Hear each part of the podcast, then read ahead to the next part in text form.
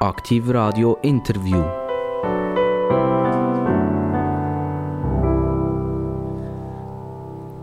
Aktiv Radio, herzlich willkommen zu einem neuen, ganz interessanten Gespräch. Und heute darf ich jemanden begrüßen, der schon mal bei uns war. Und er ist damals, als er hier war, noch nicht das was er gewählt ist dafür wurde. Und er ist heute wieder da, wo er das wieder ist, was er vorher war. Weil für das, was er gewählt worden ist, hat er nicht dürfen anpacken. Jetzt tönt das nach einer ziemlichen Wirlete. Ich begrüße ganz, ganz recht herzlich äh, den Vizedirektor oder stellvertretenden Direktor vom Schweizerischen Gewerbeverband, der Henrike Schneider. Guten Morgen, merci für die Einladung. Henrike Schneider, als wir das letzte Mal miteinander diskutiert haben, haben wir schwerwiegende Themen gewälzt miteinander. Wir haben die Schweiz verbessert, wir haben geschaut, dass der Schweiz wieder besser geht in diesem Gespräch. Humor beiseite. Und sie sind damals äh, stellvertretende Direktor gesehen und als das sind sie gekommen und als das sind sie auch gegangen. In der Zwischenzeit ist ganz viel passiert. Sie sind äh, publikumswirksam zitiert worden überall. Äh, Zeitungen haben sich äh, überwolmt, kann man sagen, äh, haben geschrieben über sie, über ihren Namen, über ihre politische Richtung und was richtig ist und was falsch ist und was sie, äh, Titel, die sie haben oder, oder, oder nicht haben, etc. Also es ist es hat einen Moment lang so da, wie die ganze Schweiz nur noch am Henrike Schneider interessiert ist. An und für sich, ja, warum nicht, oder? Warum nicht, aber warum auch? Also das ist alles eigentlich Wurscht, weil das ist Klatsch und Tratsch. Man sollte ja nicht Leute diskutieren. Leute sind an sich nicht wichtig. Wichtig sind die Themen. Und wir haben, weiß Gott, viele Themen in der Schweiz, die uns bewegen sollten. Genau. Jetzt sind wir vielleicht gerade bei einem Knackpunkt. Also, wir haben den Gewerbeverband. Und der Gewerbeverband ist einer der ganz grossen Verbände oder sogar der grösste Verband überhaupt. Oder? Dann haben wir andere Arbeitgeberverbände. Wir haben die Economie Suisse und dann haben wir wieder den Schweizerischen Arbeitgeberverband, wo, wo ihr ja auch wieder Mitglied seid drin. Das ist ja etwas, was ich mit all diesen Verbänden äh, besprochen habe. Es kommt ja keiner mehr raus. Es gibt so viele Verbände, dass man an und für sich als Normalbürger gar nicht mehr durchblickt. Aber der Schweizerische Gewerbeverband ist riesengroß. Wie viele Mitglieder sind bei diesem Gewerbeverband? Der Schweizerische Gewerbeverband vertritt die 600.000 KMU, die wir in dem Land haben. Also eigentlich kleinere Unternehmungen, die sind automatisch beim Gewerbeverband dabei. Nicht unbedingt automatisch, aber mehrheitlich. Kleine und mittlere Unternehmen. Also wenn er industriell tätig ist, dann wäre er bei Swissmem mehr oder, oder angegliedert und weniger beim Gewerbeverband. Aber eigentlich das, was wir so tagtäglich sehen und wo wir tagtäglich mit konfrontiert sind als Normalbürger, das sind Firmen und Menschen, die beim Gewerbeverband Mitglied sind. Das kann man so sagen. Ähm, wie, wie, ist eigentlich der Zustand vom Gewerbeverband aktuell? Ist das eher steigend? Haben ihr mehrere Mitglieder oder haben ihr weniger Mitglieder? Wie, wie sieht das aus? Der Zustand vom Schweizerischen Gewerbeverband ist ziemlich gut. Also wir sind eine sehr mitgliederstarke Organisation, aber wir messen unseren Zustand in dem, was wir politisch erreichen. Weil wir haben ja nur einen Auftrag. Nur einen. Und das ist Politik für kleine und mittlere Unternehmungen zu machen. Und das ist der einzige Auftrag von unserem Verband. Und entsprechend messen wir, was wir im Parlament durchbringen, was wir vis-à-vis von der Verwaltung durchbringen und wie, wir es, wie es uns gelingt, das Leben von der KMU besser oder mindestens weniger belastet zu machen.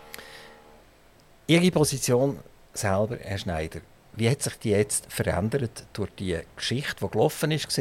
Also äh, stellvertretender Direktor, nachher gewählt als Direktor von dem Verband, nachher wieder, wenn wir sagen, rückgängig gemacht worden.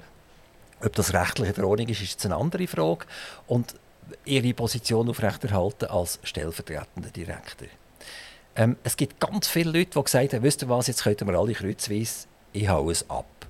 Sie sind geblieben und sie sind immer noch dort. Ist das für Sie am Morgen früh, wenn Sie gehen arbeiten, gibt das Bauchweh? Oder ist das für Sie eigentlich eine Sache, die jetzt schon ein bisschen erledigt ist? Äh, weder noch. Ich gehe mit immer mit grösster Freude arbeiten. Für mich gibt es nichts Schöneres auf der Welt als Arbeiten. Ich gehe gerne in den Gewerbeverband, weil mir, für mich spielt die ganze politische Auseinandersetzung um meine Person keine Rolle. Ich stehe zum Gewerbeverband, ich kenne die Strategie vom Gewerbeverband, ich kenne die Positionen vom Gewerbeverband und ich tue nichts anderes machen, als im Auftrag von dieser Strategie die Positionen zu vertreten, zu entwickeln, anzupassen. Und das mache ich gern. Und das ist völlig wurscht, was politisch um mich herum passiert. Also das heißt, wir rechnen weiterhin mit dem Enrique Schneider als stellvertretender Direktor vom Gewerbeverband. Das heißt, wir rechnen weiterhin mit dem äh, Henri Schneider, der der KMU verpflichtet ist. Was das auch immer heißen Mehr Auskunft gibt es vermutlich nicht, weil dann geht es in dem Thema sein, das wollen wir gar nicht. Das Thema für mich ist heute ganz anders. Ähm, seid Ihnen die Serie auf, auf Netflix etwas, das heißt House of Cards? Es geht um einen amerikanischen Präsidenten und, und, und Intrigen und Zeug und Sachen, oder? Ja, ich kenne die Serie House of Cards. Okay. Und dort hat es einen Schauspieler gegeben, das ist der Kevin Spacey, der den Präsident gespielt hat. Jetzt, warum, warum bringe ich das? Der Kevin Spacey ist von ganz vielen Leuten verdächtigt worden, er hat sich irgendwie sexuell vergangen, er hat irgendwelche sexuellen Problematiken erzeugt mit jungen äh, Schauspielern, Buben, weiß doch nicht was alles. Also richtig, richtig heftig, oder? Also Kevin Spacey ist von der Journalien zerstört worden. Also Kevin Spacey hat einen Moment lang keinen Schritt mehr voreinander gebracht. Er hat nicht einmal mehr das Haus dürfen, weil sonst wäre mit Tomaten beworfen worden und hat Angst haben, dass irgendeiner äh, eine Pistole für ihn nimmt und noch auf ihn schießt. Also schlimmer kann es nimmer werden. Mittlerweile hat er Monate oder Jahre hinter sich, wo er den Ballast auf seinen Schultern muss umtragen muss. Und es sind zwei Gerichtsprozesse gegen Kevin Spacey losgegangen. Einer in den USA und einer in Großbritannien. Und der Kevin Spacey ist vollumfänglich freigesprochen worden. Also alle diese Behauptungen haben nicht bewiesen werden. Und jetzt kommt es. Also eigentlich müsste man sagen, Kevin Spacey, we are very sorry. Would you like to come back to our uh, movie oder was auch immer? Oder? Nein, das macht man nicht, sondern man tut trotz diesen Freisprüchen sagt man immer, ja, wahrscheinlich ist ja gleich ein etwas dran. Oder? Den können wir nicht mehr brauchen, dann können wir keine Werber mehr über. Also Kevin Spacey ist mehr oder weniger erledigt. Ich komme zu einem jüngeren Fall. Die kennen alle den, den Sänger Till Lindemann. Das ist äh, äh der, der Leadsänger von der äh, Firma, von der Gruppe Rammstein. Und dem ist eigentlich sehr etwas Ähnliches passiert. Aber das muss jetzt nicht irgendwie junge Buben, die sich daran vergriffen haben, sondern jetzt hat er sich an Mädchen vergriffen. Das hat Proteste gegeben. Es ist gefordert worden von der Journalien und der Presse. Und weil, weil äh, die Konzerte müssen abgesagt werden. Es geht niemand mehr die Konzerte besuchen. Ähm, es ist geschrieben und geschrieben und geschrieben worden. Und interessanterweise sind noch mehr Leute an die Konzerte gegangen. Äh, es, anscheinend hat die Werbung sogar noch funktioniert. Und am Till Lindemann ist sehr etwas Ähnliches passiert. Auch er ist in ein Strafverfahren hineingelaufen. Das heisst, die Staatsanwaltschaften haben angefangen recherchieren und haben müssen sagen, außer Spesen nichts gewesen. Also vollständig sehr nichts. Und jetzt wird es interpretiert, indem man sagt, ja, eigentlich ist er ja nicht freigesprochen. Die Staatsanwaltschaft hat einfach aufhören äh, zu recherchieren. Also bedeutet das eigentlich, er ist eigentlich gleich schuldig, oder? Genau. Also das ist absolut der Wahnsinn, was da passiert mit den Vorverurteilungen und dass man Leute zu Opfer macht und die können eigentlich nicht einmal eine Entschuldigung über das Letzte, geschweige denn irgendwie Geld oder etwas. Und ich kann nur hoffen, dass irgendeiner von denen mal einen Monsterprozess gegen äh, Zeitungen, Zeitschriften, Fernsehen, Radio und so weiter macht und sagt, dir hat meine Karriere zerstört, die, ich weiß nicht, die ist 100 Millionen wert und das fordere ich jetzt bei euch ein. So. Darf ich kurz dazu Stellung nehmen? Selbstverständlich. Ich bin der Meinung, dass es... Ja, nein, kein Problem. Ist interessant, oder? Ich bin der Meinung, dass es Ja sprechen zeigt auf zwei Grundübel vom Journalismus, den man heutzutage hat.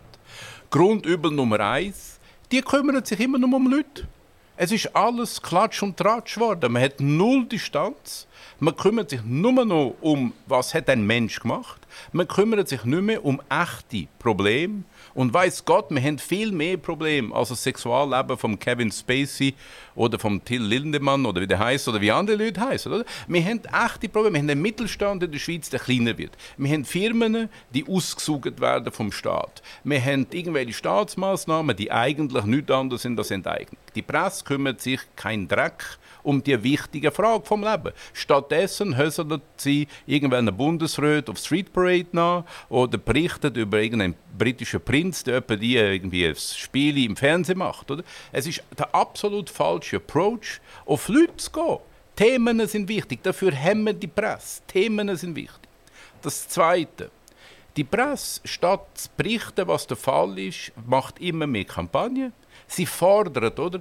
Dass ein Journalist in einer Zeitung etwas fordert. Sorry, Wer ist denn der Journalist, um etwas zu fordern? Das ist vermutlich der, der am wenigsten versteht von dem, was er schreibt. Er hat schlicht keine aktive Legitimation, irgendetwas zu fordern als Journalist.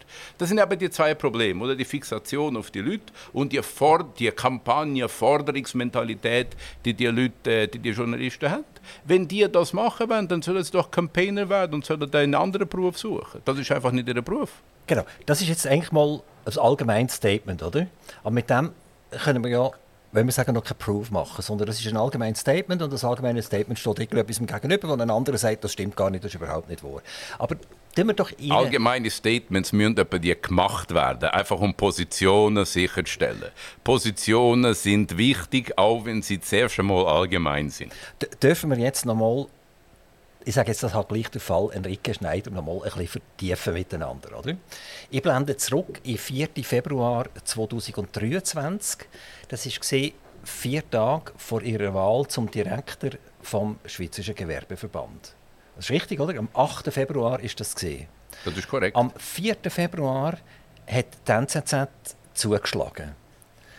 Mit dem Übertitel Die SVP wird zur Macht in der Medienpolitik. Also schon der Übertitel oder, ist eigentlich eine Klarifikation für mich, um was geht es eigentlich. Oder? Also, man hat, irgendjemand hat die Meinung gehabt, der Gewerbeverband darf keine liberal-rechte Position beziehen. Der darf das einfach nicht, oder? Obwohl er, vielleicht ist er ja nicht mal Mitglied von dem Gewerbeverband, das hat also überhaupt nichts zu melden. Also muss er ja eigentlich Demokratie leben und wenn, der, wenn die Mehrheit vom Gewerbeverband der Meinung ist, man will gerne in der Politik wieder wirtschaftsnäher werden, dann soll er das ja dürfen machen. Und wenn es mir nicht passt, dann kann ich ja einen sogenannten Anti-Gewerbeverband aufbauen, wenn das muss sein. Also jetzt gehen wir zurück auf einen NZZ-Artikel vom 4. Februar 2023 der Journalist, der geschrieben hat, ist der Felix E. Müller. Der Felix E. Müller ist selber früher Chefredakteur von der NZZ am Sonntag und schreibt immer noch für die Zeitung. Und jetzt hat er ganz konkrete Vorwürfe geholt. Er hat Vorwürfe geholt, die noch nicht um das gegangen die er dann nachher mit dem Zweihänder weitergemacht hat, in späteren Artikeln, sondern er sagt zum Beispiel, der äh, Enrique Schneider besitzt die Umweltzeitung. Okay, jetzt, wenn ich jetzt auf die Straße rausgehe und sage, Jungs, kennt ihr den Blick? Dann sagt jeder zweite Jawohl. Und wenn ich sage, kennt ihr die Umweltzeitung? Das sagt jeder Jawohl. Ja, ja. genau. Also, hier ums Studium würde kein einziger sagen, dass er es kennt. Oder? Also, keine, keine Ahnung. Also, es tut mir leid, äh, Herr, Herr Schneider, oder? Genau. Und dann tut er noch sagen, dass der Philipp gut auch dabei ist und das ist auch despektierlich, oder? Genau. Äh, und jetzt sagt er, äh, jetzt wird der Gewerbeverband eine SVP-Hochburg. Das ist eine Katastrophe, oder? Und gleichzeitig wird die, SV die SVP nimmt Einfluss auf, auf, auf Gewerbeverband und gleichzeitig ist der Enrique Schneider noch ein Verleger, muss man sich mal vorstellen. Und er ist als Journalist aktiv, er schreibt sogar noch Artikel. Und er ist eigentlich die Schuld, wenn die ganze, der ganze Journalismus und das ganze etablierte Wesen rund um das SRG und Radio und Fernsehen und Zeitungen auf die Hunde kommt oder zu den Hunden geht. Oder? Also der Artikel ist furchtbar. Beim Abschluss des Mediengesetzes spielten sie eine zentrale Rolle. Also der Philipp Gut und äh, äh, der Enrique Schneider, das sind die gesehen, die die 170 Millionen bodigen haben. Man kann sich eigentlich auf den Rücken klopfen, oder? Also alles ist passiert, vier Tage, wo der, wo, der, wo der Felix Müller gewusst hat, aha, jetzt könnte Enrique Schneider könnte gewählt werden. Und jetzt ist er noch weitergegangen. Entschuldigung, dass ich immer noch rede, aber es, es ist einfach unglaublich, was passiert. Jetzt hat er geschrieben, äh, der Enrique Schneider hat sogar ein Gutachten gemacht für die AfD. Also die AfD, wo ja man kann halten von denen, was man will, aber es ist immer noch eine demokratisch legitimierte Partei und es könnte ja in Deutschland sogar passieren, dass die massiv nochmal zuleitet. Und Jetzt hat Enrique Schneider mal ein Gutachten gemacht für die AfD und das ist sowieso tödlich. Oder? Jetzt ist er absolut unhaltbar. Gelangt Schneider an die Spitze des Gewerbeverbands, dürfte dieser erst recht zu einer medienpolitischen Kampforganisation werden. Also ich stelle mir das vor, oder? der Medienverband, das Büro und ringsum ist eine Armee wo, wo, wo der, der Gewerbeverband verteidigt, oder? also so eine Kampforganisation. Und es geht so weiter und weiter und weiter in diesem Artikel. Und mögen Sie sich erinnern, wo die Wahl war, um vier Tage später, am 8. Februar 2023, ist die Intervention von Felix E. Müller ein Thema gewesen. So viel ich mich erinnern kann, ist die Intervention nie ein Thema gewesen. Weil es ist ja nicht so, dass was irgendeiner schreibt, wirklich eine Bedeutung hat. Ich möchte aber auf ein paar Punkte eingehen. Äh, Punkt 1. Ich wünschte, ich wäre so wichtig, dass ich allein oder zusammen mit dem Philipp die Mediengeschichte hätte können bodigen Aber leider ist es nicht so gewesen. Wobei, leider, Gott sei Dank, das Volk hat ja eingesehen, dass die Vorlage einfach bekackt war. Und die Vorlage hat sich ja selbst bodigt. Das ist ein reiner Subventionstopf für arrivierte Medien. Und ich nehme an, Darum ist es der NZZ gegangen, die Subventionstöpfe für sich selbst und für die Kumpanen aufrechtzuerhalten. Vielleicht muss man aber ein bisschen differenzieren zwischen der NZZ am Sonntag und der NZZ, oder? Denke ich. Ja, ich denke so. Also wir, wir haben ja den Jonas Breuer gehabt, als Chefredakteur auf der Seite von der NZZ am Sonntag. Und wir haben die NZZ als etablierte Zeitung, die eigentlich dort nicht mitgemacht hat. Aber einfach nur als Differenzierung schnell. Das, ist ja, das würde ich auch so sagen. Dann noch die Sache mit der AfD. Ich finde es lustig, dass er es rausgepackt hat. Er hat nicht rausgepackt, dass ich schon des, Löfter, äh, des Öfteren für den Schweizerischen Gewerbeverband Leute aus der deutschen Partei Die Linke in die Schweiz eingeladen habe. Er hat nicht rausgepackt, dass ich schon des Öfteren bei der CDU war und bei der FDP und bei der SPD. Ich bin vermutlich der Einzige, der schon jede deutsche Partei äh, kontaktiert oder mit denen geredet oder für die geschrieben hat. Ähm, warum? Demokratie. Die sind alle vom Volk gewählt. Wir leben davon, miteinander zu reden, vor allem mit denen, mit denen wir nicht einverstanden sind. Genauso wie in der Schweiz mit den Klimakleber reden. Genauso wie in der Schweiz mit den Gewerkschaften reden. Es ist wichtig für die Demokratie, aufeinander zuzugehen. Wer in einer Demokratie Tabus betreibt, ist undemokratisch. Eine Tabuisierung ist nicht kompatibel mit der Demokratie, insbesondere nicht, wie wir sie verstehen in der Schweiz. Und noch das Dritte, dass man der Umweltzeitung zutraut, die SRG herauszufordern, äh, das nehme ich gerne in Anspruch. In zehn Jahren reden wir wieder darüber. Herr Schneider, wir gehen weiter auf dem Zeitstrahl. Also jetzt sind sie gewählt worden, am 8.2. ist das publiziert worden. Die Schweizer Journalie ist erstarrt. Oder? Man hat gesagt, wie ist das möglich, dass man jemanden, der die politische Richtung hat, zum Direktor machen kann. Vom Schweizer Gewerbeverband, schon mit eurem Vorgänger, äh, hat man ja seine Grenze gehabt. Auch der hat politisch eine gewisse Richtung gehabt. Er ist ja von der FDP übergetreten in die SVP. Das hat man ihm sehr übel genommen. Und äh, jetzt kommt der Enrique Schneider und ist eigentlich wenn wir sagen, der Deckel oben drauf, wo, oder der Zapfen, was abjagt.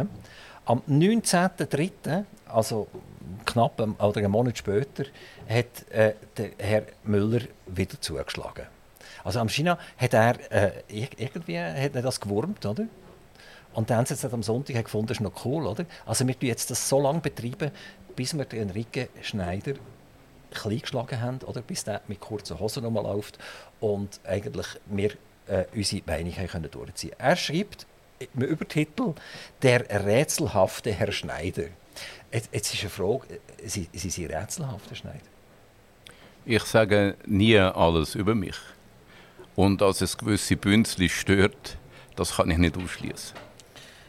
Also, und jetzt fängt er jetzt an, jetzt kommt die Geschichte an und für sich, dass Sie Publikationen nicht ganz korrekt äh, dargestellt haben, äh, Titel tragen, die nicht stimmen und so weiter. Also jetzt hat er den Zweihänder ausgepackt. Vorher hat er so mehr über die politische Richtung gemacht und jetzt hat er voll auf den Mann gespielt und sagt, dieser Mann ist nicht mehr tragbar. Oder? Ähm, wie haben Sie das erlebt? Mir ist es gleich.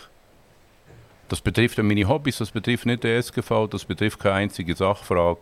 Mir ist es völlig wurscht, was er da schreibt. Also er schreibt auch nachher unter anderem, äh, nachdem er ja, gewisse Fakten äh, darstellt, äh, zu sagen, dass der 45-jährige Ökonom polarisiere, wäre eine Untertreibung. Also er, er sagt ihnen eigentlich, sie sind ein, ein Polarisierer, sie, sie werden den Gewerbeverband zerstören, weil, weil sie alle in eine Richtung hineinziehen. Also sie sind ein absoluter, totaler Antidemokrat. Ist das so? Das ist auf jeden Fall nicht so. Der Gewerbeverband ist eine Kampforganisation. Der Gewerbeverband ist als Kampforganisation aufgestellt. Deswegen haben wir ja die Strategie. Also hat der, unsere, der, Name Kampforganisation eigentlich gestimmt? Unsere Mitglieder haben gewünscht, in Kongress und Delegiertenversammlung, haben gewünscht, dass wir für die KMU kämpfen. Das ist ein ausdrücklicher Wunsch der Mitglieder. Und jeder, der in der Geschäftsstelle vom Schweizerischen Gewerbeverband schafft, jeder, der im Vorstand vom Schweizerischen Gewerbeverband ist und jeder, der Direktor oder Präsident vom Gewerbeverband ist oder wird sein, der muss sich insgesamt in Dienste von der KMU stellen und die Strategie, und das ist wichtig, ohne Kompromiss, nochmals, ohne Kompromiss umsetzen. Das ist der Auftrag, das ist der Arbeitsbeschrieb. Das ist nicht, weil jemand so ist. Das ist das, was der Gewerbeverband von seinen Angestellten und Mandatsträgern verlangt. Wir gehen weiter im Artikel, Herr Schneider. Ähm, er schreibt zum Beispiel, der Herr Müller, im gleichen Artikel, das heißt, dass Schneider seit 2011 in der Schweizerischen Wettbewerbskommission sitzt und an wegweisenden wirtschaftspolitischen Entscheiden beteiligt war. Jetzt kommt's, obwohl er offensichtlich über keine akademische Promotion auf diesem Gebiet verfügte. Jetzt ist eine Frage, kann man denn nur in die WECO eintreten, wenn man Akademiker ist, aber sonst eine Pumpe? Oder kann man auch in die WECO kommen, wenn man gut ist und keinen akademischen Titel hat. Es gibt keine Pflicht von WECO-Mitgliedern Akademiker zu sein. Aber das schreibt er da, oder? Mehr oder weniger, oder? Er sagt eigentlich, äh, er ist ja gar kein Akademiker, also der hat dort nichts verloren, oder? Nochmals.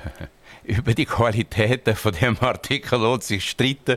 Äh, eigentlich gar nicht. Das ist ein unterirdischer Artikel. Es ist einfach falsch recherchiert. Es ist, äh, es ist eine Kampagne, oder? De facto, also de jure, was sagt das Recht? Das Recht sagt, der Bundesrat wählt die Mitglieder von der WECO. Und der Bundesrat kann alle möglichen Leute zu den Mitgliedern von der WECO wählen. Die WECO ist nicht Akademiker vorenthalten. Die WECO ist nicht der Verbandsvertreter vorenthalten. Die WECO ist nicht der Professoren vorenthalten. Der Bundesrat wählt. Er hat es aber geschafft, oder? Also die WK hat sich von ihnen getrennt. Das nein, das ist nicht so. Das ist nicht so? Nein, nein, nein, nein. Okay. Ich, ich, ich habe einen Deal gemacht mit dem Bundesrat, dass man meinen Nachfolger schneller wählt als üblich. Weil ich am Ende von meiner Amtsperiode war. Nach zwölf Jahren muss ich raus. Und ich habe jetzt zwölf Jahre, ich musste raus. Und ich habe jetzt dann halt, äh, weil ich ja für den Gewerbeverband arbeite, habe ich beim Bundesrat gefragt, wie können wir so sicherstellen, dass mein Nachfolger auch vom Gewerbeverband ist. Und das ist für uns das Kriterium. Völlig Und das egal. Hat geklappt, oder? oder klappt das, das hat tiptop geklappt. Ist der Nachfolger schon definiert? Michael Huber ist gewählt worden als Mitglied von der WECO. Und er schafft auch mit euch zusammen im Jawohl. Gewerbeverband? Jawohl. Aber nach zwölf, man muss immer aufhören, wenn es am schönsten ist. Nach zwölf Jahren habe ich müssen gehen. Genau. Es gibt natürlich schon ein paar Sprüche, was sie, was sie gemacht haben. Äh, irgendwie äh, die WK, in der WK fühlt man sich so wie, wie um Diktatoren herum. Ich weiß nicht, ob sie es jetzt richtig zitieren oder nicht. Äh, das hat natürlich denen schon ziemlich auf, äh, auf den Schlips treten. Wenn man Mitglied ist von einer Behörde, muss man die Entscheid von der Behörde besser machen wollen. Und das macht man, indem man sie kritisiert. Das Abnicken von Zeugs ist mutlos und von mir aus sehr unredlich. Du bist gewählt worden, um deine Meinung, um deine Anliegen dort durchzubringen. Du bist gewählt worden, um das Schweizerische Kartellgesetz umzusetzen. Und dazu gehört, dass du auch die Behörde kritisierst. Sonst hast du ja null Respekt vor der Behörde. Wer immer nur Ja sagt, ist respektlos. Genau das ist auch Demokratie, dass man miteinander in Diskurs einsteigt und miteinander kämpft. Ich habe mal gesagt, dass äh, die Entscheid von der WECO von unserem Gericht praktisch nie äh, widersprochen wird. Und das ist im, im Übrigen nur bei Diktaturen der Fall. Und ich stehe dazu. Zum Beispiel die EU hat eine sehr robuste Widerspruchskultur. Was von der Europäischen Kommission kommt, wird im Normalfall vom Europäischen Gerichtshof widersprochen. Korrekterweise, oder? Korrekterweise. Die wollen einfach, dass ihr Entscheid besser wird. Und niemand kann glauben, dass die Weg unfehlbar ist und unwidersprochen bleibt. Aber sie heißt immer Wettbewerbskommission. Sie heißt so und sie sollte eigentlich schauen, dass der Wettbewerb auch garantiert ist in der Schweiz. Nein, nein, das ist nicht ihre Funktion. Die Funktion von der Wettbewerbskommission ist, bei Verstößen gegen dem Kartellgesetz die Verstöße aufzunehmen und denen anzugehen. Die Wettbewerbskommission ist kein Wettbewerbshüter, sie ist kein Regulator. Sie tut nicht im Nachhinein, im Vorhinein sagen, was ist erlaubt und was ist nicht erlaubt. sie tut nur bei gröbsten Verstößen die aufnehmen und die büßen. Wir, wir kommen vielleicht nachher darauf zurück, wenn wir das Thema Energie noch miteinander anschauen. Oder? Dort wird ich jetzt dann nachher sagen, dort haben wir es eigentlich mit einem Verstoß zu. Äh, alle die Energielieferanten, die staatlich organisiert sind, sind für mich monopolistisch organisiert. Ob das tatsächlich so ist oder nicht, das wollen wir dann nachher ein bisschen klarifizieren. Ich bin wieder bei meinem Zeitstrahl angelangt, Herr Schneider. Wir sind noch nicht ganz fertig. Ähm, 9.6. Das war der Juni. Im, im äh ah, dann bin ich, dann bin ich zum, zum Spion upgraded worden. auf jeden Fall, Tagesschau hat tituliert Wahl widerrufen, oder? So, Ziel erreicht. Henrike Schneider wird doch nicht Direktor des Gewerbeverbandes. Und dann geht es los, oder? Dann wird die NZZ am Sonntag zitiert und Gutachten mit Plagiatsvorwürfen. Äh, und da reden Sie von, äh, von, einem begründeten Verdacht auf schwerwiegendes wissenschaftliches Fehlverhalten. Oder? Ähm, ja, also das ist, noch, das ist auch, auch wieder heftig, oder?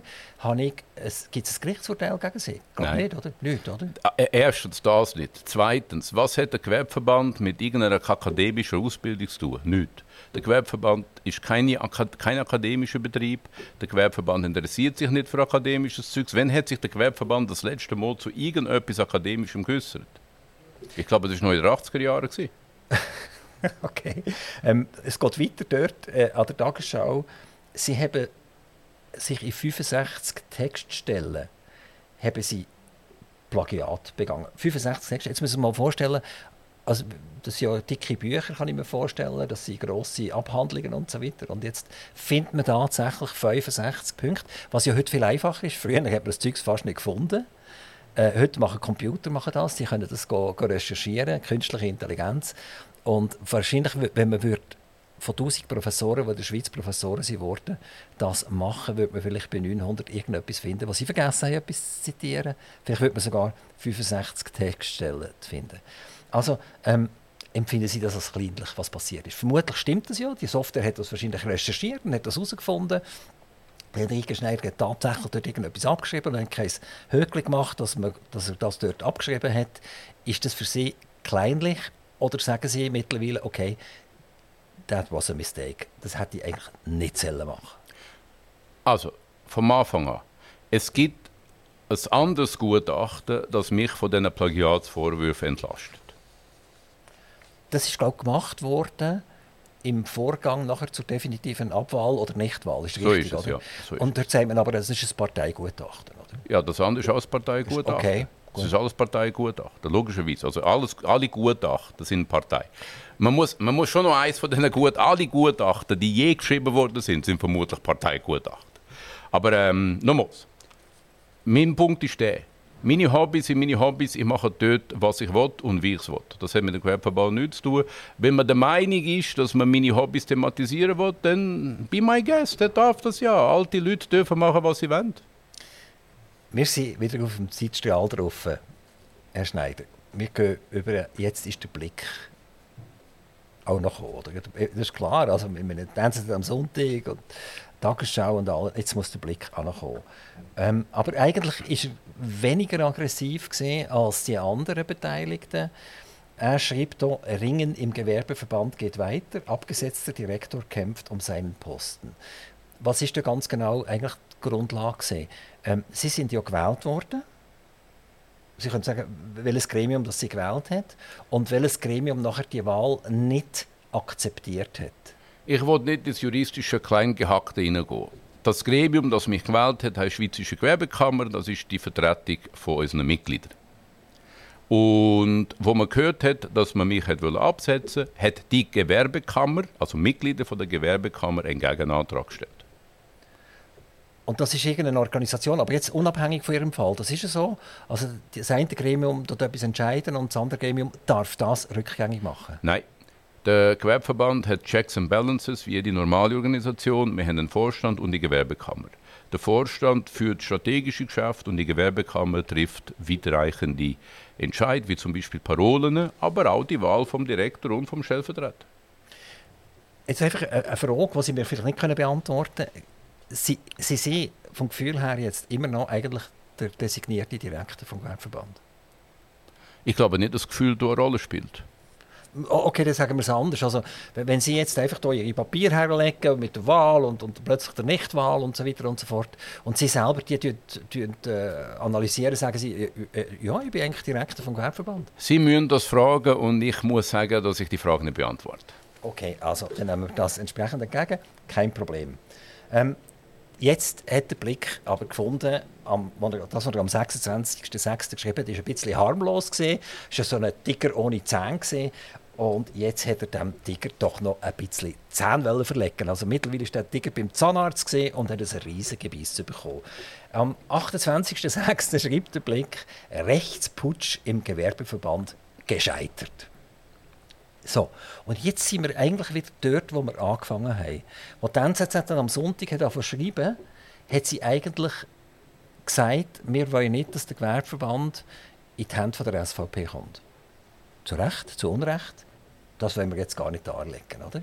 Und jetzt schließt sich der Kreis, indem der Blick sagt, eigentlich geht es gar nicht um Enrique Schneider, sondern es geht eigentlich um die politische Haltung jetzt muss ich es auch sagen, von der Kampforganisation Gewerbeverband. Und das ist jetzt verhindert worden. Also die schweizerische Politik hat wieder ihren Frieden. Es ist verhindert, dass der Gewerbeverband rechts abdriftet. Ähm, ist das eigentlich Alltag, dass irgendwelche Dritte euch am Verband oder euch als Person sagen, was ihr den ganzen Tag zu tun habt? Nein, es ist nicht Alltag. Das ist normal. Das ist normal. Es ist auch normal, dass äh, Journalisten schlecht recherchieren. Es ist auch normal, dass sie Geschichten erfinden und es ist normal, dass sie Kampagnen erfahren. Was nicht normal ist, ist, dass man den Mut verliert, dem zu entgegnen. Ich mindestens habe den Mut nicht verloren. Der Blick schreibt im gleichen Artikel am 28.06. Plagiator Henrike Schneider ist definitiv weg. So, das müssen wir jetzt mal auf der Zunge vergehen, oder? Also wir haben vorher gehört, es ist kein Prozess gegen sie geführt worden. Es gibt nicht eine Staatsanwaltschaft, wo, wo, sie, wo, wo irgendeinen Buß ausgesprochen hat oder so etwas, sondern es ist alles, wenn wir sagen, so im nebulösen Diskutieren verblieben. Und der Blick nimmt jetzt das Wort Plagiator Henrike Schneider ist definitiv weg gehen wir schnell durch die Wörter durch. Also mal das Wort Plagiator. Also das ist wie, wie der Bäcker und, und der Metzger und, und, und der Henrike Schneider ist nicht Ökonom oder so etwas, sondern das ist ein Plagiator. Oder? Die Hälfte der Leute wissen gar nicht genau, was es ist, aber gehen wir jetzt mal davon aus, es ist eine Katastrophe. Entschuldigung, im Aargauischen, im Aargauischen gibt es eine Band, die heißt die Plagiatoren. Vielleicht kann ich ja fragen, ob ich dort mitmachen darf. genau, also und jetzt ist definitiv weg, oder? Und das stimmt ja gar nicht. Sie sind ja gar nicht definitiv weg. Ich wiederhole, es ist normal, dass schlecht recherchiertes, erfundenes Zeug in der Zeitung erscheint. Deswegen ist der Bundesrat, der gesagt hat, dass er keine Zeitung mehr liest, vermutlich gar nicht so falsch. Also, um ist zurück auf Feld 1 schreiben Sie da und am 11.07., also im Juli 2023, wird nachher bekannt geben, dass Sie wenn wir sagen, zu Recht oder zu Unrecht, zwei Nachfolger oder Mitfolger oder wie wir dem sagen bekommen Das ist der Kurt Gefeller und der Dieter Klein. Das sind zwei, die aus dem Gewerbeverband worden sind und die haben jetzt einfach mal interimistisch äh, die Steuerung vom Gewerbeverband bekommen. Wie, wie ist äh, die Zusammenarbeit, wenn Sie da Stellung nehmen? Geht das gut?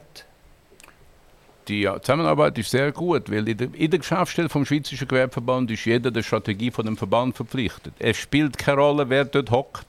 Der Chat GPT kann dort hocken und das machen. Es geht nur darum, die Strategie umzusetzen. Die Leute, die das machen, sind völlig unerheblich.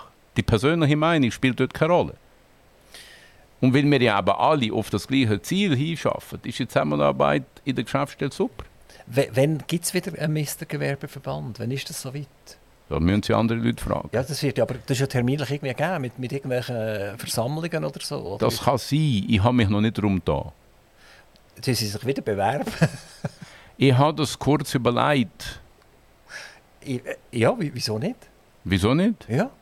Also wir haben ja im Welschland haben wir von einem FDP-Politiker... Super, hat, super, Mode, super, ich bin ein riesen Fan. Ja, ich bin ein riesen Fan. Er ist ja wirklich einfach unglaublich durch ein Schlamassel gezogen worden. Oder? Und ich kann mich gut erinnern, als er jetzt wieder gewählt wurde als Regierungsrat, ist in den Morgennachrichten auf SRF ist gesagt worden, und das gibt eigentlich theoretische Katastrophen, weil die anderen können ja gar nicht mit dem zusammenarbeiten. Also das sind, das sind einfach äh, irgendwelche Vorwürfe, das ist unglaublich. Ich meine, der ist am Vorabend demokratisch gewählt worden und man tut den Volksentscheid eigentlich wieder negieren, oder? Ja, das ist so. Ich, ich möchte auf etwas anderes gehen, was, was für mich wirklich wichtig ist, oder? Ich kenne den Modell nicht. Ich weiß nicht, was er dort gemacht hat in Genf. Ich muss sagen, Genf ist für mich wie eine separate Dimension.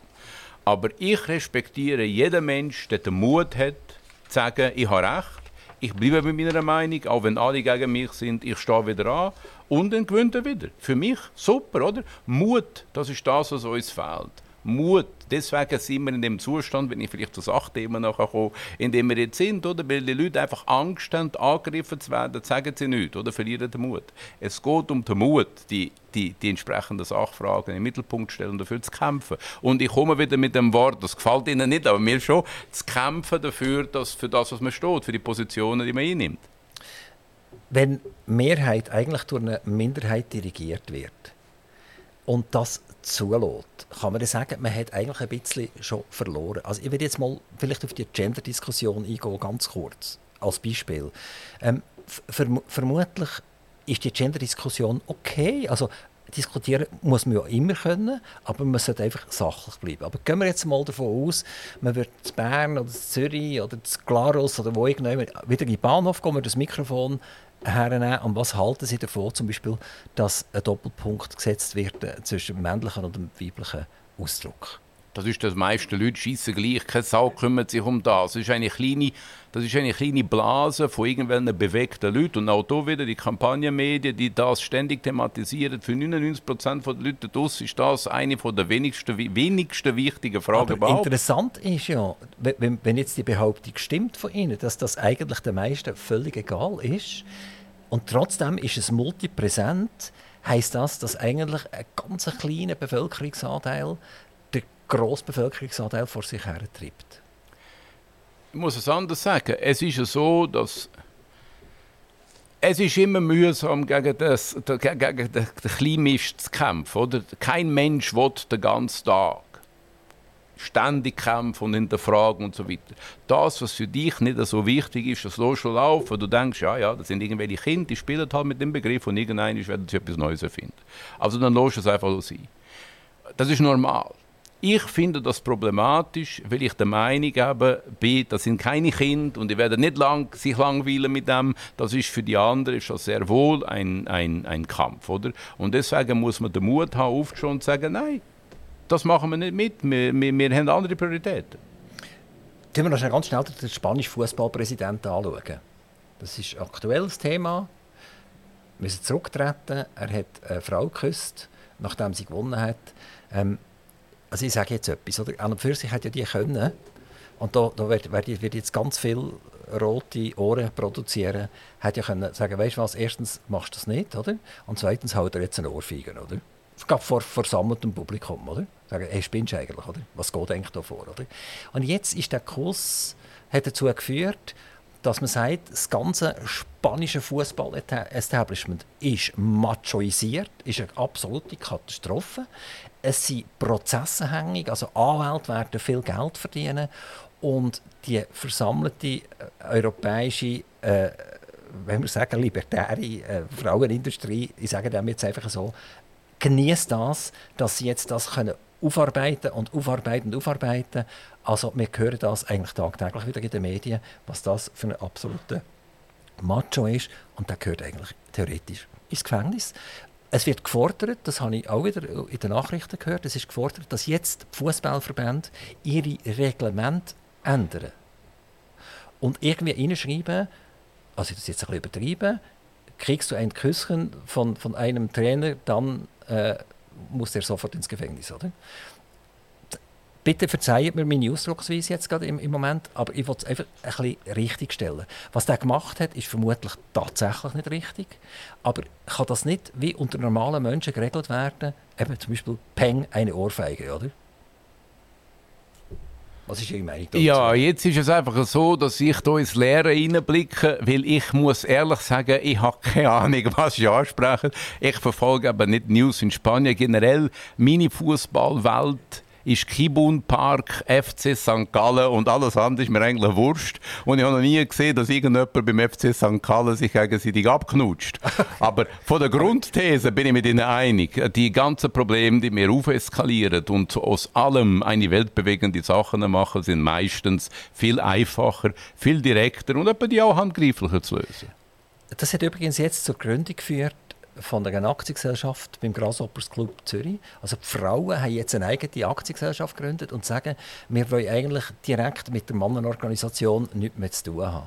Und ich empfinde das wahnsinnig schade. Also ja, also ich habe jetzt ganz viele Jahre in meinem Leben dürfen verbringen mit Männern, mit Frauen. Wir haben es eigentlich fast immer gut gehabt. Die wenigsten sind anderen auf den Keks gegangen. Äh, wir haben nie einen Vertrag genommen.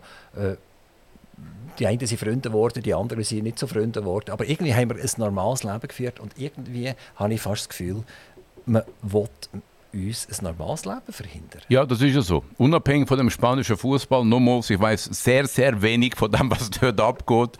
Ähm, problematisch ist, dass jeder Schießdreck skandalisiert wird. Oder irgendwelche Mückenschüsse werden die einfach genommen und aufgeblasen und dann wird eine Kampagne daraus gemacht und am Schluss sind das ganz kleine Sachen, die man einfach unter normalen Leuten regeln kann. Man kann sich wüst sagen, äh, man kann einfach miteinander Zeit lang nicht reden und dann ist die Sache auch erledigt. Warum alles immer auf die Empörungswelle muss reiten, das ist auch eine der problematischen äh, Erscheinungen von unserer Zeit. Sie sind ja als stellvertretender Direktor vom Gewerbeverband auch in ganz vielen anderen äh, Objekten noch tätig gewesen. AV-Ausgleichsfonds, BVG, Auffangeinrichtung, Sicherheitsfonds, BVG, International Telecommunication Unit und so weiter und so fort. Hat das, was jetzt abgelaufen ist, sagen wir mal, es ist Rufmord, oder? Hat das dazu geführt, dass Sie auch dort müssen zurücktreten oder sind Sie dort noch, noch dabei? Nein, ich bin bei ganz vielen von den Organisationen, die Sie jetzt genannt haben, zurücktreten. Aber das hat mit der SGV-internen Planung zu tun. Ich komme darauf zurück, das sind Mandate vom SGV, das sind nicht meine Mandate. Und man hat entschieden, aber noch vor der Kampagne von der NZZ am Sonntag und Like-Minded, vor der Rufmordkampagne hat man entschieden, dass der Hans-Uli Bigler mein Nachfolger wird in verschiedenen von den Ämtern. Also Ihr Vorgänger als Direktor wird Ihr Nachfolger in diesen Ämtern? Ja, genau. Ähm, Erlauben Sie mir, dass ich Ihnen das nicht so ganz glaube, dass das einfach eine ganz natürliche, natürliche Geschichte ist, dass man das sowieso geplant hat, sondern es hat wohl etwas damit zu tun, dass einfach die ganze Sache publik ist. Nein, nein, Und man nein. hat doch jetzt irgendwie wollen, sie ein bisschen zum, zum, zum Feuer rausnehmen. Nein, weil der Hans-Uli Bigler am 1. Januar von dem Jahr in die Ämter hineingewählt worden ist. Also noch vor dem ganzen Ding. Äh, logischerweise war es nicht ein natürlicher Prozess. Gewesen. Logischerweise war es so, gewesen, dass wir uns überlegt haben, wenn ich Direktor werde, der Direktor vom Schweizerischen Gewerbeverband sollte seine, seine gesamte äh, Leistung dem Gewerbeverband zur Verfügung stellen.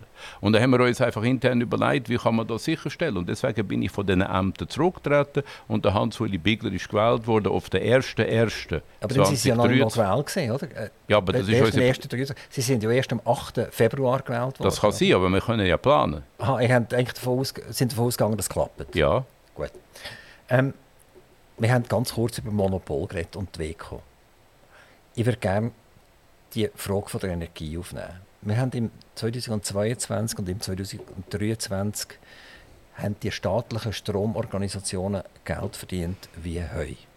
Also ein AXPO gehört primär am Kanton Zürich und am Kanton Aargau. Äh, dann haben wir einen Alpic und dann haben wir einen BKW und überall sind irgendwie staatliche Gelder drin. In den, in den kleinen Organisationen, die nachher das Gas verteilen oder Strom verteilen, die gehören zum Teil auch 100 Prozent der Gemeinde, der Städte, wem auch immer. Oder? In Zürich ist das äh, Energie 360, heisst das glaube ich. Bei uns in der Region heisst das Regioenergie. Und wir können ja nur noch ungläubig zuschauen, was aktuell passiert. Also, wir, wir haben Mitteilungen bekommen, dass jetzt hier, wo das Studio ist, im Raum Solothurn, äh, geht der Preis auf 38, 37, 38 Rappen pro Kilowattstunde auf. Und ich kann mich gut erinnern an die Zeiten, wo wir äh, keine 20 Rappen gezahlt haben pro Kilowattstunde, inklusive dem Gerät und, und, und den politischen Abgaben und Steuern und Strom und so weiter und so fort. Und jetzt, wenn wir das schauen, haben wir Milliarden Gewinne. Wir, wir reden EBIT, das ist Earning Before Interest and Taxes. Und da reden wir zum Teil nicht nur von Milliarden, sondern wir reden zum Teil von mehreren Milliarden. Und gleichzeitig schaut der Gleich, der hier mehrere Milliarden scheffelt und irgendwelchen Wasserstrom ins Ausland verkauft zu teuren Geldern und uns entzieht in der Schweiz, sagt mir, sorry, du bist einfach nicht kostendeckend. Du mit deinem Betrieb hier und du mit deinem Häuschen bist nicht kostendeckend und wir tun jetzt den Strom auf die 37, 38 Grad. Ich rede von einem Monopol, das ist mit allen abgesprochen, die sind miteinander zusammengesessen vermutlich. Irgendwann in einer Beiz haben sie sich per Zufall getroffen und es wäre gar nicht möglich gewesen, dass alle gleichzeitig genau das Gleiche machen. Ich mache mal eine technische Stellungnahme und dann sage ich, was ich bzw. der Schweizerische Gewerbeverband politisch dazu denkt. Die technische Stellungnahme ist die, die müssen sich gar nicht absprechen. Die Tarife werden der ELCOM, der äh, Schweizerischen Elektrizitätskommission, vorgelegt und sie werden genehmigt. Und das ist auch der Grund, warum es immer gleichzeitig ist. Oder weil es werden immer gleichzeitig äh, so Ende August, Anfang September genehmigt. Also dann kommt eben die, die Bekanntgabe von der neuen Preise. Also es, die Absprache ist gar nicht notwendig, weil die findet über den Regulator statt. Technische Bemerkung. Jetzt komme ich aber zur politischen Beurteilung eine politische Beurteilung durch den Schweizerischen Gewerbeverband, logischerweise. Das ist gewollt. Es ist gewollt. Es ist gewollt. Und ich wiederhole es das vierte Mal, es ist gewollt. Warum? Das Volk hat die Energiestrategie 2050 angenommen.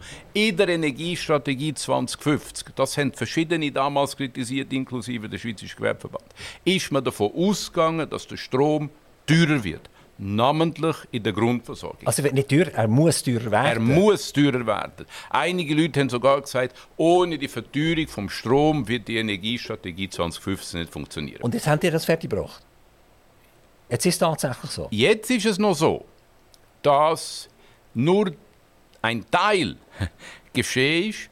Ein, der Teil, der passiert ist, ist, der Strom ist teurer geworden, aber die damit verbundene in der Planung von der Energiestrategie verbundene Erhöhung der Stromproduktionskapazität, das ist nicht aufgegangen.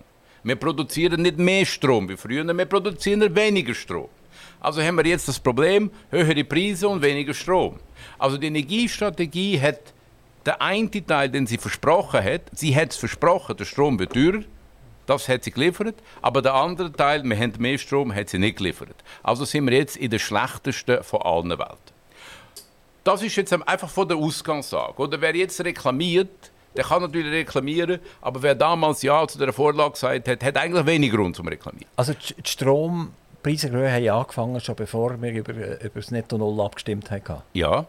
ja. ja. Und jetzt kommt noch das andere. Dass die schweizerische Stromwirtschaft eine staatlich dominierte, ultra subventionierte ständig profitierende Wirtschaft ist, da gibt es keine Frage, oder? Wenn die Verlust machen, dann muss das der Staat übernehmen. Wenn die Verlust machen, bekommen sie mehr Subventionen. Wenn sie Gewinn machen, dann tun sie den Gewinn behalten. Wenn sie sich verrechnen in ihrer Auslandsgeschäft, Axpo, Axpo hat sich in einem Auslandsgeschäft verrechnet nicht einmal ein Banklehrling würde den Fehler machen. Axpo als Konzern hat sich verrechnet. Was macht der Staat? Tut einen Schutzschirm aufspannen. Der, Die Stromwirtschaft wird subventioniert, wenn sie zu viel Strom produziert, wenn sie zu wenig Strom produziert. Für neue Kraftwerke, für alte Kraftwerke. Egal, was die machen, die werden subventioniert. Wer über Bauern schimpft, weil sie vermeintlich subventioniert werden, hat die Stromwirtschaft noch nicht kennengelernt. Es gibt nichts in dem Land, nichts, das so stark subventioniert wird wie die Stromwirtschaft und trotzdem liefert sie nicht Ergebnis. Das ist das, der eigentliche Skandal. Also der Skandal ist, wir haben Energieplanungsvorlagen, die den Strom bewusst verteuern, aber kein Ergebnis liefern. Und wir haben eine Stromwirtschaft, die nicht in der Lage ist, mehr oder weniger wirtschaftlich zu arbeiten. Sie, Sie haben vorhin gesagt, wir haben weniger Strom als vorher. Stimmt das wirklich? Also, haben wir schon etwas von der Energielücke gemerkt? Haben sie unsere Importe gesteigert worden? Sind andere Länder tatsächlich auf mit der Stromproduktion und geben uns Arme, wo wir jetzt zu wenig haben, Strom? Ich bin nicht so sicher. Doch, doch. Also letzten Winter, letzten Winter haben wir sind wir haarscharf äh, äh, Strommangellage vorbei. Und das, das zwei... wissen Sie oder das stammt auch wieder aus dem Blick oder aus der NZZ am Sonntag? Also, das Wissen. Ich weiß es aufgrund von dem, was man von der ELCOM und von der Energiestatistik kann sehen oder? Wir hatten einfach einen ein milden Winter gehabt und wir können äh, Strom aus Frankreich importieren, mehr als sonst. Aber die sonst... haben ja alle Atomkraftwerke abgestellt, weil sie haben müssen revidieren Ja, aber die Revisionen, sind, die nicht können revidieren oder? die Revisionen sind schneller gegangen, damit sind sie wieder schneller also, als Netz. Okay, also Sie sagen, das stimmt, dann können wir ein Höckli machen, jawohl, wir haben mehr importiert. Genau. Okay, gut. Ähm, ich würde noch ganz schnell etwas sagen zum Öl wo, wir, wo, wir, wo die Energiestrategien langsam geboren sind, ist man davon ausgegangen, das ist schon vor langer Zeit her, oder, wo die Klimaabkommen gemacht worden sind, ist man davon ausgegangen, dass 2023, auf das Jahr her, die Ölproduktion pro Tag bei, bei etwa 30, 35 Millionen Barrel pro Tag wird sein. Das sind die Optimisten gewesen, oder? Und Pessimisten haben gesagt, okay, eure 35 Millionen Barrel pro Tag, die, pff, ja, die stimmen vermutlich nicht. Äh, es wird immer noch doppelt so viel sein. Es sind 70 Millionen Barrel pro Tag. Effektiv wird heute weltweit 107 Millionen Barrel pro Tag Öl gefördert. Es ist noch nie so viel Öl gefördert worden wie jetzt. Unsere, unsere Weltbevölkerung hat noch nie so viel Öl verbraucht wie jetzt. In Deutschland produzieren wir 40 Prozent vom Strom in gewissen Zeiten mit Kohlekraftwerken. Also an und für sich, äh, sorry, also wenn, wenn irgendein ein, ein Kühle auf einer Schweizer Wiese ein weniger fürzelt, dann ist das in keinem Verhältnis zu der absoluten gestörten Situation, dass das Öl, das gefördert wird, auch verbraucht wird tatsächlich. Und genauso die Kohle, die gefördert wird, wird, wird auch verbraucht. Ich meine, die, die Strategie ist einfach gescheitert. Sie ist, sie ist am Boden und niemand von den Politikern zeigt das so gerade. Nein, im Gegenteil. Also, es ist eigentlich noch schlimmer. Jetzt im Parlament, gestern und nächste Woche, beraten wir den sogenannten Mantelerlass. Der Mantelerlass ist die vermeintliche Korrektur von der Fehler von der Energiestrategie 2050. Achtung! Die Energiestrategie 2050 ist 2017 in Kraft getreten.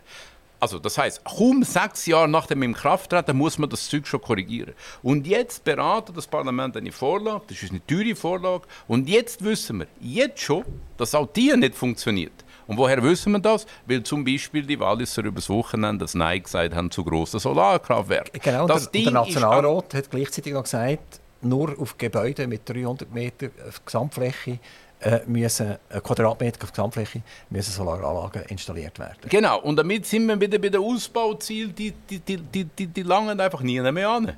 Und statt dass man einfach den Mut hat, zu sagen, okay, und jetzt sind wir wieder beim Thema Mut, okay, das ist alles Schießträg, das ist alles kleinliche Schießträg, gehen wir wieder zurück zu den Grosskraftwerken, kommen wir zu Atom, und ich wiederhole, Atom, kommen wir zu Atomkraftwerk, tut man so Wolken schieben, als ob man dann mit irgendeinem Solarkollektor das große Problem wird bewältigen. Also wenn, eine, wenn eine Firma solche gravierende Managementfälle würde machen, dann wäre sie nicht nur Konkurs, sondern sämtliche Manager wären im Gefängnis. Weil, weil, so, so Verletzung von der Physikalität darf ein Manager nicht machen, Nein. weil, weil sonst ist es einfach unhaltbar. Ja. Aber Politik darf das? Offenbar, ja. Was? Deswegen braucht es kämpfende Organisationen. Atomkraftwerk sagt man ja, braucht, weiss ich, mit 10, 20 Jahren, um so ein Atomkraftwerk wieder aufzustellen. Haben Sie da irgendeine andere Information, wo man das kann beschleunigt machen Nein, es ist schon so, es braucht 10, 20 Jahre. Aber wenn wir zuerst einmal 10, 20 Jahre diskutieren und dann 10, 20 Jahre aufbauen, dann sind wir 40 Jahre von jetzt und dann hocken wir im Dunkeln für mindestens 30 Jahre. Am besten ist, wir fangen jetzt schon an zu bauen, dann sind wir in 10 Jahren so weit. Beim Strom gibt es ja zwei Sachen. Das eine ist die sogenannte Overnight-Technologie. Das heißt, ich habe Solarzellen auf dem Dach, ich habe eine Batterie im Haus und ich nutze eigentlich meinen eigenen Strom. Was nicht gelöst ist mit dem allem zusammen, ist der Strom vom Oktober bis im März irgendwann, oder? Wo, wir, wo wir schlecht Wetter haben, wo weniger Strom produziert wird. Das heißt, plötzlich brauche ich, dem sage ich jetzt auch Lücken, brauche ich sehr viel externen Strom. Und man redet eigentlich nur über die, die Solartechnologie auf den Dächern. Aber das ist, wie gesagt, primär Overnight. Oder? Und die Overnight-Technologie ist nie eine Frage. Gewesen. Es ist auch nicht eine Frage, ob die vielen Autos, die nachher rumfahren, genug Strom haben. Weil das ist auch Overnight. Also ich füllen meine Batterie, füllen, ich komme heim mit meinem Elektrofahrzeug und ich füllen von der Batterie wieder mein Auto. Füllen. Also das Auto ist ja nicht das Problem. Oder? Nein. Sondern es sind die 107 Millionen Barrel, die die wir verbrauchen jeden Tag, obwohl wir jetzt schon so viele Elektrofahrzeuge haben. Oder? Und wir haben immer mehr Leute und wir brauchen immer mehr Strom. Unsere Zukunft ist elektrischer. Wir werden immer mehr Sachen Strom anhängen müssen. Schon auch, aus Klimaschutzüberlegung, oder? Unser Strombedarf wird wachsen. Und da wird schon nicht mit Overnight-Technologie und selbst wenn es dann Overnight-Technologie plus Speicher gibt, wir schon immer noch nicht können den wachsenden Strombedarf können äh, Wenn, wenn ich jetzt der Gewerbeverband würde folgende Frage stellen, könnten Sie nicht eine konzertierte Aktion machen, wo jeder Bürger, der eine Rechnung bekommt für Elektrizität und für Gas, äh, im Prinzip ein Formular kann ausfüllen und das seinem Gasbetreiber und seinem elektrischen Betreiber äh, zuschicken, damit die eigentlich überhäuft werden, aber wirklich überhäuft und sich das überlegen. Also wir reden ja, ich habe vorher Milliardengewinne gesagt, das ist auch so, oder? Also jetzt war im 22 so gewesen, und im ersten halben Jahr hat sich das zum Teil sogar noch verdoppelt. Also da ist so viel Kohle um den Weg wie noch nie. Und mir ist es eigentlich völlig wurscht, wo das Geld herkommt. Wenn das tatsächlich aus dem Verkauf ist von Wasserkraft ins Ausland, dann ist es besonders respektierlich, wenn man mir sagt, wir haben eine Stromlücke und sie verkaufen den Strom ins Ausland, dann muss ich sagen, seid ihr eigentlich nicht ganz bachen. Also geht, geht das überhaupt. Aber jetzt haben wir Milliarden Gewinne in diesen Gesellschaften, drin, dann sollen die wenigstens das brauchen, um mein Stromkilowatt wieder auf 15 Rappen oben runterzubringen, oder? Weil es ist eine staatliche Organisation und wenn es eine staatliche Organisation ist, ist es eine versteckte Steuer. Und das wollte ich nicht zahlen. Einverstanden, der Gewerbeverband tut aber die Leute nie zu bürgerlichem Ungehorsam anstiften. Das ist ja nicht bürgerlich ungehorsam, sondern das ist sehr gehorsam. Wir tun ein Formular ausfüllen und, und schicken Tausende von Formularen an Taxbo und, und, und an die Regionalbetreiber und so. Das ist ja nicht behördlich ungehorsam. Ich zahle ja sogar meine Rechnung, wenn es muss sein. Oder? Ah, wenn man weiterhin zahlt, ja. Okay. Ja. Aber aber dass man, dass man mal davor redet, oder? Und dass man das Ganze im Prinzip zu Boden bringt, oder? So dass ich kann sagen, so, jetzt endlich versteht mich jemand. Oder? Guter Punkt. Wäre wär cool, oder? Wäre interessant, ja. Enrique Schneider, was sagen Sie mir jetzt noch als Mikrofon, ins Mikrofon hinein, ganz kurz, wir haben noch knappe Minute Zeit. Mehr Mut, mehr Menschlichkeit. Das ist das, was wir brauchen. Wir brauchen nicht irgendwelche Leute, die Angst haben. Wir brauchen nicht irgendwelche Kompromissler, die im vermeintlichen Pragmatismus einfach einen Weg suchen, wie wir miteinander auskommen können. Wir, mu wir müssen Mut haben, für das einzustehen, was wir wollen und zu kämpfen. Ich wünsche Ihnen den Mut, ich wünsche Ihnen die Kraft, das durchzustehen. Es ist ja wie bei allem so, es wird nicht so heiß gegessen, wie es gekocht wird. Ähm, es geht irgendwann geht die ganze Geschichte ein bisschen vergessen und dann hoffe ich, dass Sie wieder Mode einfach wieder sagen und jetzt, ich bin wieder zurück und beweisen Ich bin den- immer da. Sie, Sie, Sie, aus unserer Sicht wären Sie wieder, wieder zurück, oder?